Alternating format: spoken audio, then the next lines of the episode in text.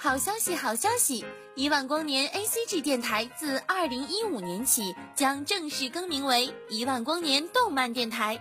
感谢听众朋友们一直以来的支持，我们将继续为大家奉上属于你我的听觉盛宴。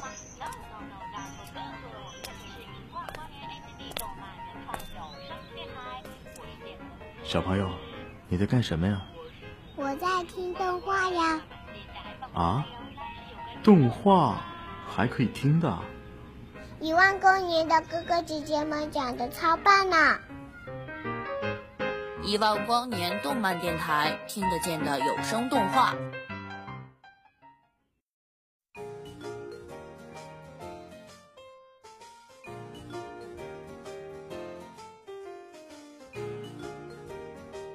Hello，大家好，这里是 NJ 心语，这里是 NJ 云端的小梦。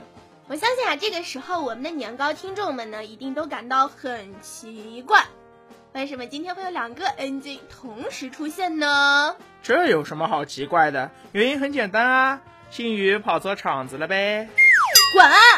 怎么可能嘛？哎，别生气嘛，和大家开个玩笑啦。其实今天是我们一万光年全新的节目《动漫碎碎谈》开播第一期。对了，嗯，一听节目的名字呢，相信你们都能够感受到，这是一个在动漫中寻找欢乐的节目。那么，为了给大家带来更多的欢乐呢，上面啊就决定由我们两个人同时主持这档新的节目了。可是为什么我要和这个逗逼搭档呀？喂，别以为声音小我就听不到好吗？谁是逗逼啦？我可是有绝技的，我的梦游式联想可是很厉害的哟。啊，好，好厉害，厉害！那你也别叫云端的小梦好了，干脆叫云端的梦游得了。哎，有道理。大家好，这里是云端的梦游。呀，行了没啊？能好好做节目了吗？啊？哦，那我们今天说些什么呢？嗯，就说新番动漫吧。说，嗯，月刊少女野崎君，这部动漫的主人公是野崎。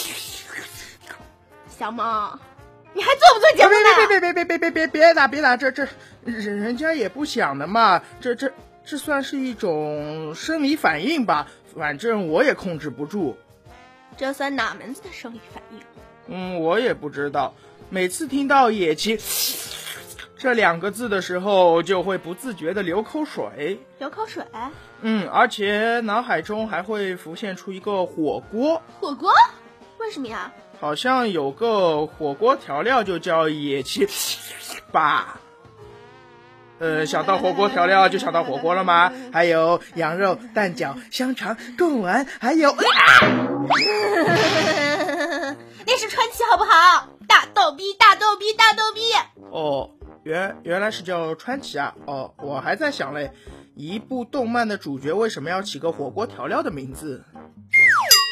唉，果然是梦游式联想啊！好，说回正题吧，咱们今天就来爬一爬《月刊少女野崎君》这部动漫吧。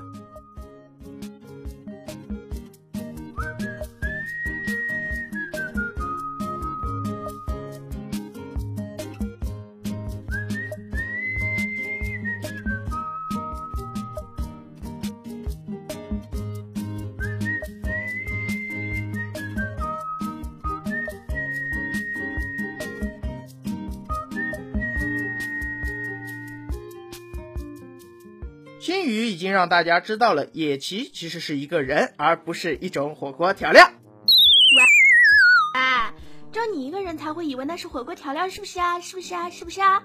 等等，你的生理反应呢？切，都知道野崎不是火锅调料了，还流什么口水呀？真是。唉，看来终于可以好好做节目了。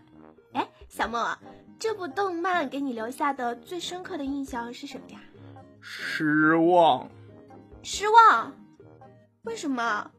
是剧情不合你的口味，还是画风太过粗糙？啊，不是啦，和这些都没有关系啦，只是在看这部动漫之前，一直在期待野崎是怎样一个萌妹子，结果竟然是个死鱼眼大叔。哎，这片名真害人呐！啊，原来是这个原因呢。其实呢，月刊少女野崎君这个名字呢，指的是专门制作少女月刊漫画的野崎君啦。你个笨蛋！啊，是没错，我是笨蛋。不是不是不是，我是说没错啊。刚才新宇说的没错，这部动漫一直围绕着少女月刊漫画这一主题，同时也给我好好的上了一课。上课？上什么课呀？在看这部动漫之前，我一度以为少女漫画是制作最为简单的漫画之一，不用爆炸，不用斗殴，剧情也是少女情怀。但是万万没想到，野崎君在第一集就打了我一个响亮的耳光。有吗？有啊，就是自行车谈恋爱那一段啦，还记得吗？自行车谈恋爱那一段。野崎前辈，我们可以画经典恋爱桥段哦。你是指自行车呀？先是女生放学后遇到骑自行车的男生，可可以和你一起回去吗？可我是骑自行车回家的呢。接下来就是男生载着女生，女生在后座感受到他的体温，想着。该抓住哪里比较好呢？心里不停的小鹿乱撞啊，手不停的、不停的、不停的、不停的发发发发抖。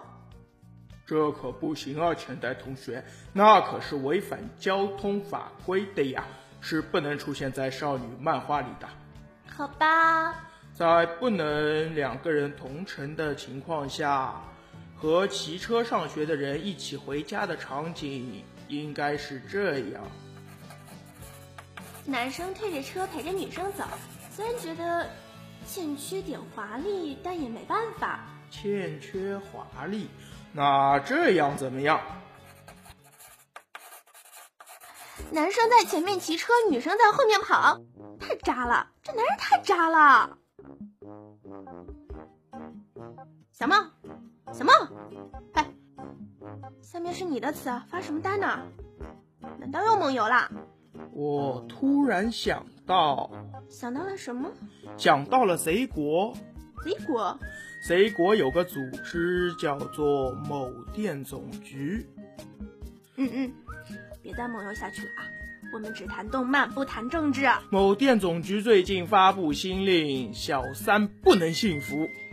那个啥，大家都没有听到啊。今天的动漫碎碎谈节目就先到这里了，我是 N J 心语，他是 N J 云端的小梦。